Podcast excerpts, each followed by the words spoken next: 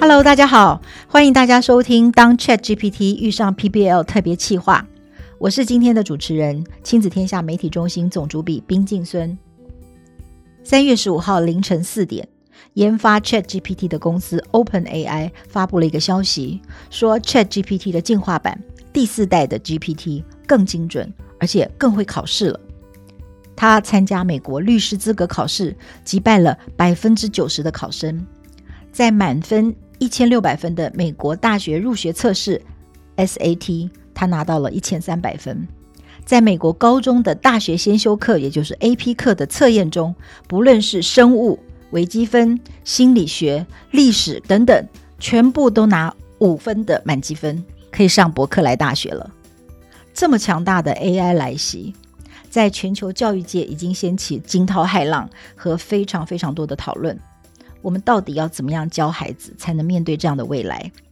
亲子天下以及翻转教育 Podcast 在三四月规划当 ChatGPT 遇上 PBL 的特别专辑，跟着大家一起探讨 AI 对教育的全面冲击，美国 PBL 的经验到台湾的课纲该如何回应？家长端以及第一线的老师又该如何重新看待孩子们的学习跟教学，打造 AI 抢不走的能力？PBL 专题式学习为何是最佳的解方？相关节目的预告资讯也都会放在资讯栏中。这一集我们为大家专访到台湾 Google 前董事总经理简立峰先生。简老师，因为最近这个 ChatGPT 实在是太夯了，而且它的影响也太大了。那老师就是在产业里面非常的深入，而且老师也非常的了解家长。了解教育，所以我想请老师用白话文，就是解释一下类似 ChatGPT 这样子的呃生成式的 AI 到底是什么，然后呢，它将来会产生怎么样的冲击啊？对工作，对我们的呃职业，您预料它会有什么样的发展？好，这是一个这这几个月来大家非常非常关注的问题。那么我们可以讲说，大致上就是电脑走入说人话的阶段哈。如果我们在你们接触各种呃 AI 的或者数位电脑的科技里头，它大概是一个新的阶段，就是以后我们跟电脑沟通可以用讲话的方式，而电脑用文字或声音的方式跟我们做沟通，可以完成一件事情。呃，在英文上，我们讲说对话式叫 conversational interface 的时代，哈，就是对话式的这这种界面。那这是这一次 ChatGPT 最惊艳的地方。那可能很多人觉得 ChatGPT 还可以做很多我们白领阶级的内容生产的工作，这个也是关键。我们叫做生成式 AI。那过去的 AI 阶段，它比较是叫分析式的 AI。分析式的 AI 就是说，哦，我有一篇一堆文章，你告诉我它是哪个类别，有人脸辨识，哦，我知道它是谁。就是你把大量信息给他之后，他告诉你一个呃归纳啊，大概是这样。现在反过来，你下一堆指令给他，之后他产生内容给你。那他产生内容给你呢，他可以帮你写信啊。它可以帮你把一堆资料呃做摘要，它也可以搜寻回答你的问题跟可能的答案，但这个答案呢不一定是正确，因为它并不是以正确为目的，因为它在整个训练里头只是把呃可以参考的资讯给你，可是它产出的内容呢非常逻辑性，因为它整个就是让你。不太容易分析出，如果你不是这个内容专业呢，呃，假设你要求不高，比如说你的英文不是很好，你希望叫他帮你写一封信，把它翻成英文，绝大多数它的内容已经足够满足很多人的需求。那举例来讲，如果你呃孩子要申请国外的学校用英文，你把履历表丢进去给他，他产生出来的申请的那个信件，我的小孩尝试过啊，他在研究所。我发现我不太能够改那个内容，那就是一个八十分的信了哈。所以，呃，这是一个令人惊艳的地方。那它最重要大概是做呃，目前观察语言的应用还还在发展中，可是图像的应用是惊人加快速度啊。因为我们对图像产生内容，比如说，哎，你要做一张卡片，你描述一下内容，它可以产生很酷的卡片给你选啊，贺卡等等。图像的内容本身我们对它的创意能接受，我们对它内容一些瑕疵，我们也不是太在意。所以图像的进展，那就影响到现在从事美工美编工作的人的呃影响是第一波影响到。文字的内容对它正确性跟逻辑性很重要。比如说，你问他，呃，台湾最有钱人是谁？他随便跟你讲三个人，可是三个人有两个你没听过，你就觉得他胡诌了。可是图像，你说，哎，给我一个很酷的这个呃海边的照片啊，哎，他给你，你都可以买单。所以在这种情形下。在不同内容的生成的部分呢，它可能的帮助呃来的时间点会不一样。我们目前判断是图像的会比较快，嗯，文字形式会比较慢，但是整体我们叫做生成式 AI 呢，它会变成。以前我们在用很多电脑工具，像我们现在可以视讯的，这是一种电脑工具。那我们可以联网是一个电脑工具。那么我们数位相机拍照片，呃，真的叫做呃。现在是我傻瓜，他聪明就好了，对不对？我们都接受了嘛，我们都已经接受，让摄影师在过去十年也很很不准，对。那现在只是文字工作者开始感受到，呃，它的取代性等等，所以，呃，你可以说它是生产力、内容生产的工具的大幅提升，它可以自动产制呃内容，啊、我们叫做。Productivity tools 的全面性改变，所以你以后接受到，比如说微软的 Office Tool，或者你甚至呃 Adobe 的很多的 tool 的时候，你会发现说，哎，你不是自己先写文章，先写信，是先问他，你给他一个情境，他先给你信，你再来改一改啊。那这个不是他在取代我们啊，这是他让我们的生产力提高的第一阶段。那。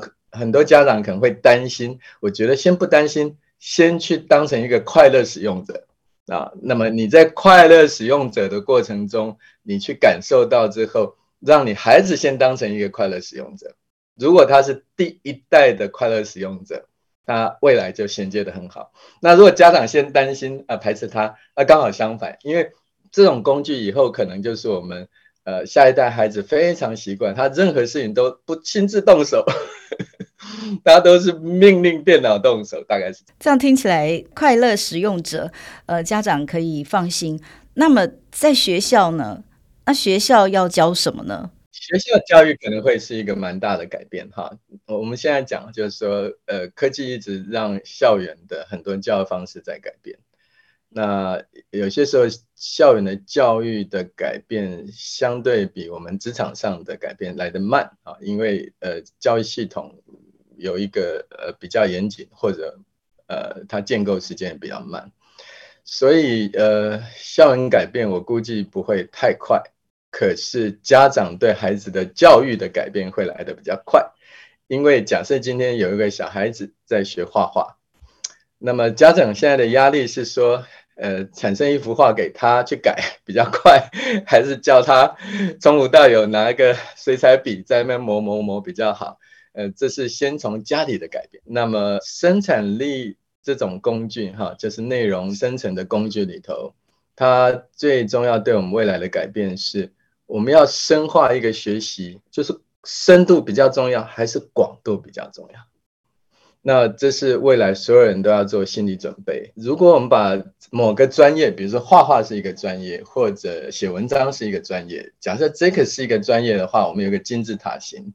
那我们如果把能力分成零到一、一到十、十到一百这样的一个概念里头，在过去也许呃金字塔型的呃十 percent 的人是要非常深度的学习，那么现在呢，很可能是倒过来，是三 percent、五 percent 的人需要深度学习，可是中间这一部分人反而是要广度学习，他的维度要变大，他可能不只学这一件事情。他变成一个梯形人才，变成是一个拍型人才，他要善用各种呃生成工具来完成你呃 scope 范围更大的工作。也就是说，以前白领阶级的工作里头，可能有些还是有分工的啊，比如说，哎，我在产制一个呃影片，就像导演一部部片子，有人可能是负责拍摄，有人是写脚本，有人是呃编辑，有人是上文字。那现在这些工作有点像我们现在的 YouTuber 一样，都自己来了。可是 YouTuber 就会很开心，对不对？因为我现在好多的部分都有这些内容可以呃工生成工具可以帮我忙，所以 YouTuber 就从一个本来是内容产制的呃一部分的工作，变成像导演、演员全包了。那这个时候要的能力的广度就变多了，但是深度有一部分东西被电脑替代掉了，所以我们未来的。学习也是一样，就是某些课程对很多小孩来讲，我不要花太多时间，是深度去从零到一去学，零到一肯定要学，一到十肯定要学，十到五十这一段呢，可能就不用学了，你就是懂得用工具就好啊。那么，但是如果你想要非常专注的一个领域里头。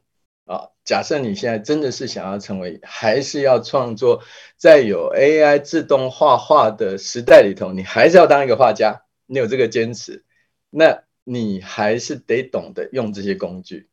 之后，你还是要懂得传统的绘画。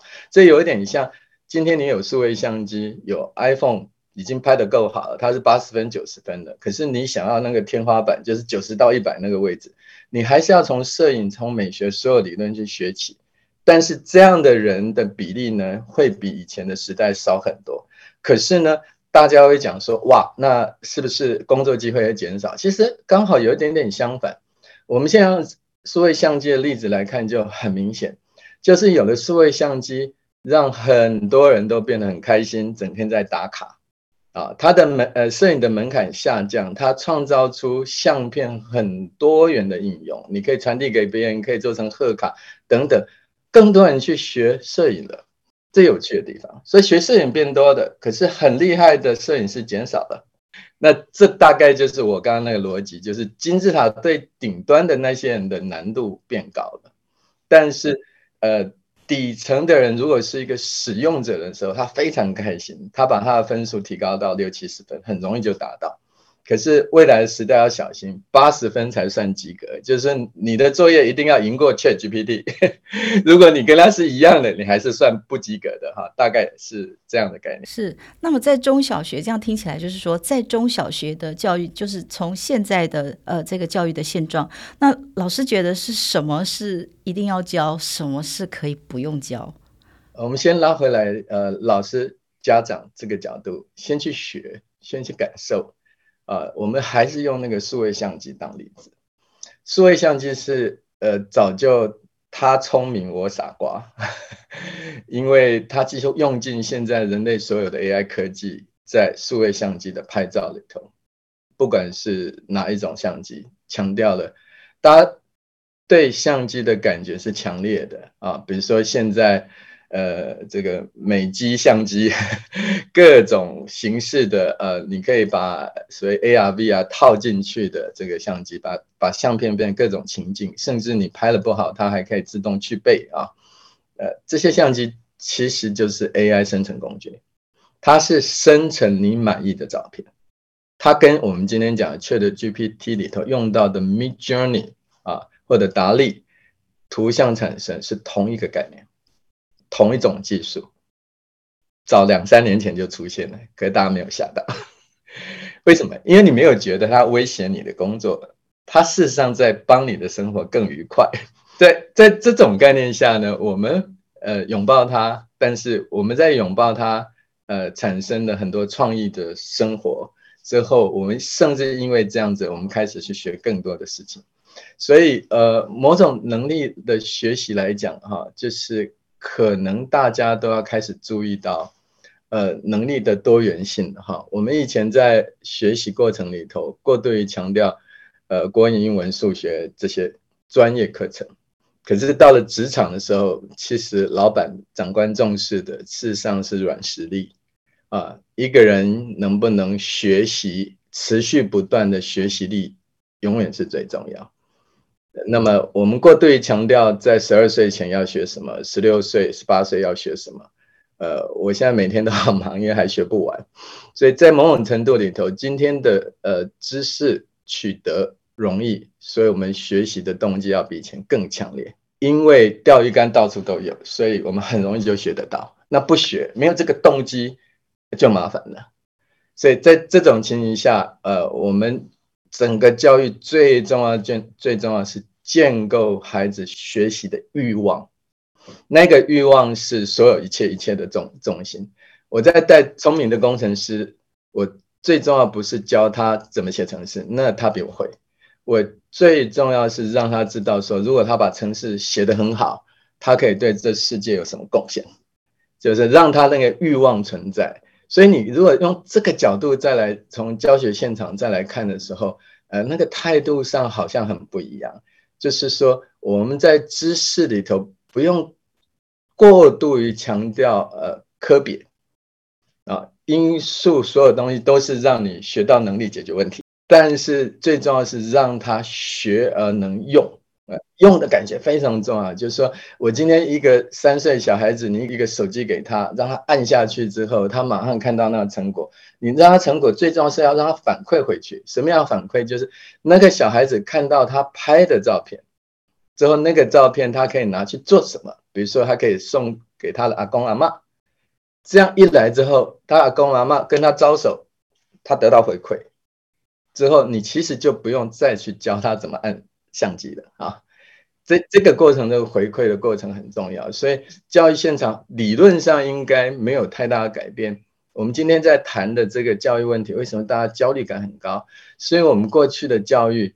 跟我们现在开放式学习的这个时代，我们 ChatGPT 来自一个组织叫 OpenAI，AI 的成功来自 Open。那 ChatGPT 现在正在挑战极权国家。什么叫集权国家呢？就是你发展东西不开放，它就很难更进步。另外一个呢，呃，有些问题不能问，那也不会进步。有些答案你你有标准答案，你不准人家跟你答案不一样。你也不会进步，所以其实 OpenAI 正在挑战全世界很多过度控制的组织跟环境。嗯，那么从我们教育现场也一样了，未来的答案重要吗？没有，电脑会告诉你答案。今天重点是你问的问题是什么。所以孩子以后的训练，呃，就很像我们这几天这个棒球经典赛，那国外的这个来帮我们开球的嘉宾也来到台湾。带了一群小朋友在练球，他以前只棒王建民的同事，诶，他第一个反应说：“哦，你们孩子都太乖了，如果你不问问题，你会丧失学习的机会。连棒球都是这样哦，棒球也就是投球跟拿手套而已，不用你开口哦。我们的孩子都是准备被教，但是没有打算问问题。哦，老师，你讲的这实在是太打动人了。你刚刚讲的，譬如说是要用。用知识的这个呃能力，以及他要问问题的能力，他要他要敢问问题，他要因为好奇，所以他想要问问题的能力，以及他要面对开放的，然后他要不断的学新的东西。我觉得这对现在的教育，尤其是现在还是要蛮着重考试跟成绩的教育，实在是一个蛮大的一个提醒。那老师会觉得，对于大家这么重视这个考试的这个成绩，呃，老师会有什么建议呢？呃，这个大概就是我们现在在做翻转教育的持续嘛，哈，不管包括一零八课纲，就是我们以前过度于强调凡事有标准答案，呃，但我们没有强调学习过程的能力培养啊，因为我们以为答案百分之百跟老师一样就是能力提升了，但真实的情况好像不是这样。我们有很多在学校分数一百分的小孩，没有办法面对社会的挑战。那他甚至呃不会打理自己的生活，呃，那不有些人可能是呃有呃个性上的问题，那是另当别论。可是有更多的孩子是呃根本没有学这一段，呃，他离开学校里头所谓的教育以外的学习，呃呃，他把学习这件事情都交到学校去，很多家长老呃概念就是这样。但学习是一个孩子从零岁教育就该开始在学的，在出生之后要学得更快。所以，呃，这还是一个呃教育的根本问题哈。这个呃，我们在职场里头叫做中学嘛，啊，那我们也可以刚刚呃，我们主持人提到的，就是可能从呃我们在互动中聊到是说要用哈，有用，你的学习的动机会强烈，呃，用的过程中，你的学习目的会产生。那我们以前的教育呢，过度于强调的学习的目的是什么？是分数。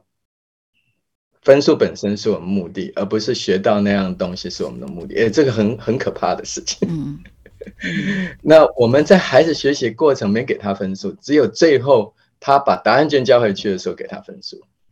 那么我在呃职场训练的过程中发现，不是你在学习过程的分数其实是最重要。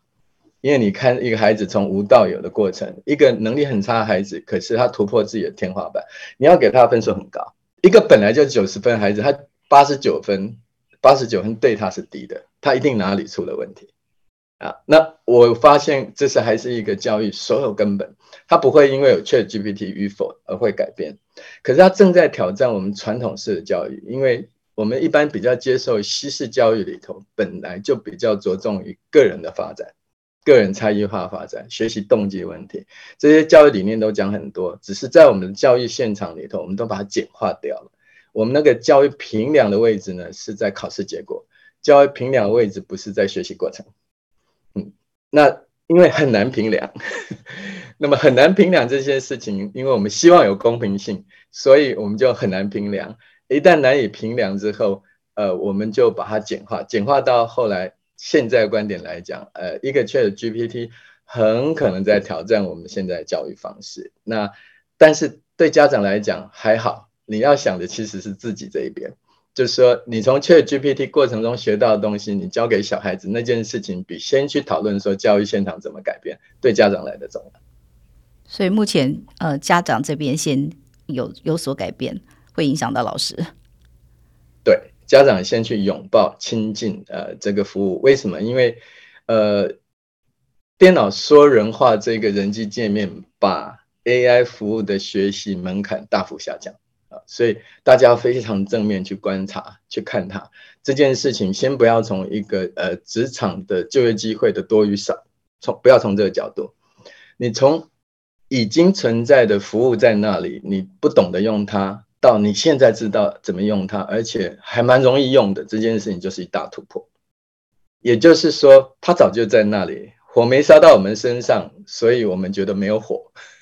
现在其实不是火烧到我们身上，它不是火，它其实是已经给你摊开来说你可以用了。那么我们为什么要害怕它，而不是拥抱它呢？所以这个要非常正面去思考它。那拥抱它的结果，就跟你你想想看。我们今天用一只手机，呃，怎么可以拍好那个照片？那件事情，我们只是多了说，以后写文章是不是可以有个辅助工具？以后写信、翻译，甚至你不会写程式，都可以叫电脑写程式了啊。那或者，呃，有人告诉我说，诶，现在可以很多二 D 的相片，我马上可以把它变成一个用用 AI 生成工具变成三 D 模型，那很好啊。以后我们对立体的概念就不需要那么困难，我们就是学会二 D 就好了。所以门槛下降，造成学习的成效变好这件事情的正面，呃，家长要先去体会。那体会之后，带着你的小孩子去用，你会发现这个门槛低到，不管你孩子是几岁，甚至他可能是四五岁，效果都非常好。所以今天的家长呢，如果你孩子年龄越小，你越幸运。你有比较多的时间带他到所谓的 AI 的 iPhone 时刻，啊，那如果孩子年纪越大，幸好我们今天对象大概是中小学学生的家长啊，在这个角度下，他们都还有时间啊。那我们有另外一个大问题就是，啊，我们在场的其他人，我们在职场上很多年的，我们是一个 AI 时代的移民。那我们这移民怎么生存下来？那是另外一个问题。好，那老师，我还有一个问题。呃，您刚刚讲说这个学习是要用的，学习是要破了，早就是打破教室、打破学校的这样子一个场域。这个中小学的这个教科书就会消失了吗？教科书的厂商会不会受到更大的威胁？其实每一件事情它都不会消失，它可能都会是一个比例上的改变。那那比例上改变就是说。呃，有一段时间，我我们就是用纸本跟我们现在的数位的工具一样，我们纸本还是存在，成为传播的媒介、学习的媒介，因为它还是有它的很多不可替代性。可是，它对于三四岁的小孩，这张纸按下去不会动啊，萤幕会动，对不对？哎，那个互动式就没了。所以，呃，我们的交易现场就是留下纸本传达某些资讯。但是我们给他平板电脑去增加互动性。所以这个答案也很简单，就是教科书的地位会只是一部分，会越来越线索。可是教科书以外的所谓的场景的练习 （practice），它会越来越重要。就是未来的教育里头啊，所谓的白板黑板式的讲述，不如用影音方式的感受。那么影音方式的感受是无感的学习啊，不是文字式的学习。而影音方式的感受呢，以后就是实体的操作。那这个实体的操作会越来越强调。那么，呃，这个过程中教科书的角色呢，它就慢慢，因为我们教科书里头把它过度强调书，就叫教科。教科的概念有一点像是教育定定的标准啊，它未来应该都是叫做 guidance，但它不是全貌。有一点像你，呃，如果出国念书的人，他会去呃考 SAT。它都只是给原则，每一个学校教的方法不同，孩子的学习来源也不同。但我有一个呃基本评量的测验的概念在里头，所以你大概可以猜想，教科书只是我们学习的参考书。好，教科书的地位会变成参考，那么这是一个好事，这就告诉我们说，知识不是只有这些而已。呃，教科书太重要的时候很严重啊。我就认为说，我念完这个就不用再写啦。孩子都说我念完了，不行，没有这回事。是是，教科书只是参考书。老师，我觉得您刚刚讲的这个 Chat GPT 带来的这个对教育的改变哦，亲子天下做了一个 PBL 的这个专题式学习的这样子的一个报道，以及呃教育创新的募集，我们真的感觉这个教育应该是要转向。呃，这样子的方式，因为没有一个教科书，也不是太多的文字，而是实际就是用，而且在这个过程里面的学习，呃，孩子的动机根本就是会增强。对，呃，我我记得大概二十年前，呃，我在纽西兰看过他们的小一的学习课程，他先教你用传真机，教你打电话。那我的孩子在美国加州夏天的 summer camp 里头。啊，那时候也是六七岁，他们先叫他编报纸，用电脑编报纸，就是你去采访，你去摄影，就完成一篇报报道。我还记得我孩子六七岁的时候是编的，当时王建民是很出名的时候，他要报道说我王建民来自台湾啊，那而且是把它做成影音报道。哦，呃，这样的教育方式呢？到今天它还是存在的，好，你可以说是一个 project base，你比较强调它过程的整合运用之后跟大家的协同。那么协同这件事情，呃，在职场越来越重要，我们叫 collaboration。那个 collaboration 还要加上一个呃 integration，因为我们要整合不同能力的人啊，那大家完成一件事情。呃，你的 project base 的这个概念哈，呃，专案式的这个其实呃，在职场它也是越来越被强调啊。那么在教育当然是，可是唯一稍微要小心一点点，就是呃，专案要有专才。那么在专案过程中，孩子先有专案而没有一点点小小技能的时候，他在专案过程中是挫折的。就是等于说，五个小朋友一起完成一个专案，假设校园要做一场报道。结果五个小孩子现在所存在的能力都是要做专案经理，可是没有人写报道，没有人拍摄，这是不行的。呃，这也会交往过正。所以在专案学习的过程里头，呃，还是要强调他在专案过程中每一个小技能那个学习，再去组合它。所以。呃，这个部分有一点像说，没有一点点基础能力呢，我们把一群小孩摆在一起，他是玩不起来的。呃，可能还需要老师很多的这个音架的搭建啊，跟旁边的指导。对，所以老师要看的宽度的面向比以前宽很多。嗯，就是他照顾一群小孩子的概念，嗯、而且，呃，毕竟是教育学习，所以他的在一群专案的时候，假设有五个小孩，他要注意的是以前最聪明那一个还是？呃，学习状况最差那一个吗？其实他五个都要看哦。哎，专案学习的过程是大家互相合作完成嘛。每一个人在过程中的变化，他会变得比较重要。所以老师的在呃教育现场上要引导方式就不一样。那这有一点像呃，我以前在学习呃，比如说团队在呃建构，其实我在 Google 的时候，我们也有这样的训练方法，就是说，哎，你把一件事情无到有，那么有一群人在那边过程中完成，结果他教你是先录影，嗯，把这一群人过程先录影之后放给你看，一个一个拍给你看他过程中的问题，之后如果你是一个 leader，你去发现说，你有没有发现他现在出什么问题？他是焦虑呢，他是真的手足无措，他现在是一个呃，完全是没有在场景内的，呃，英文说是 outlier，他是完全被忽略掉。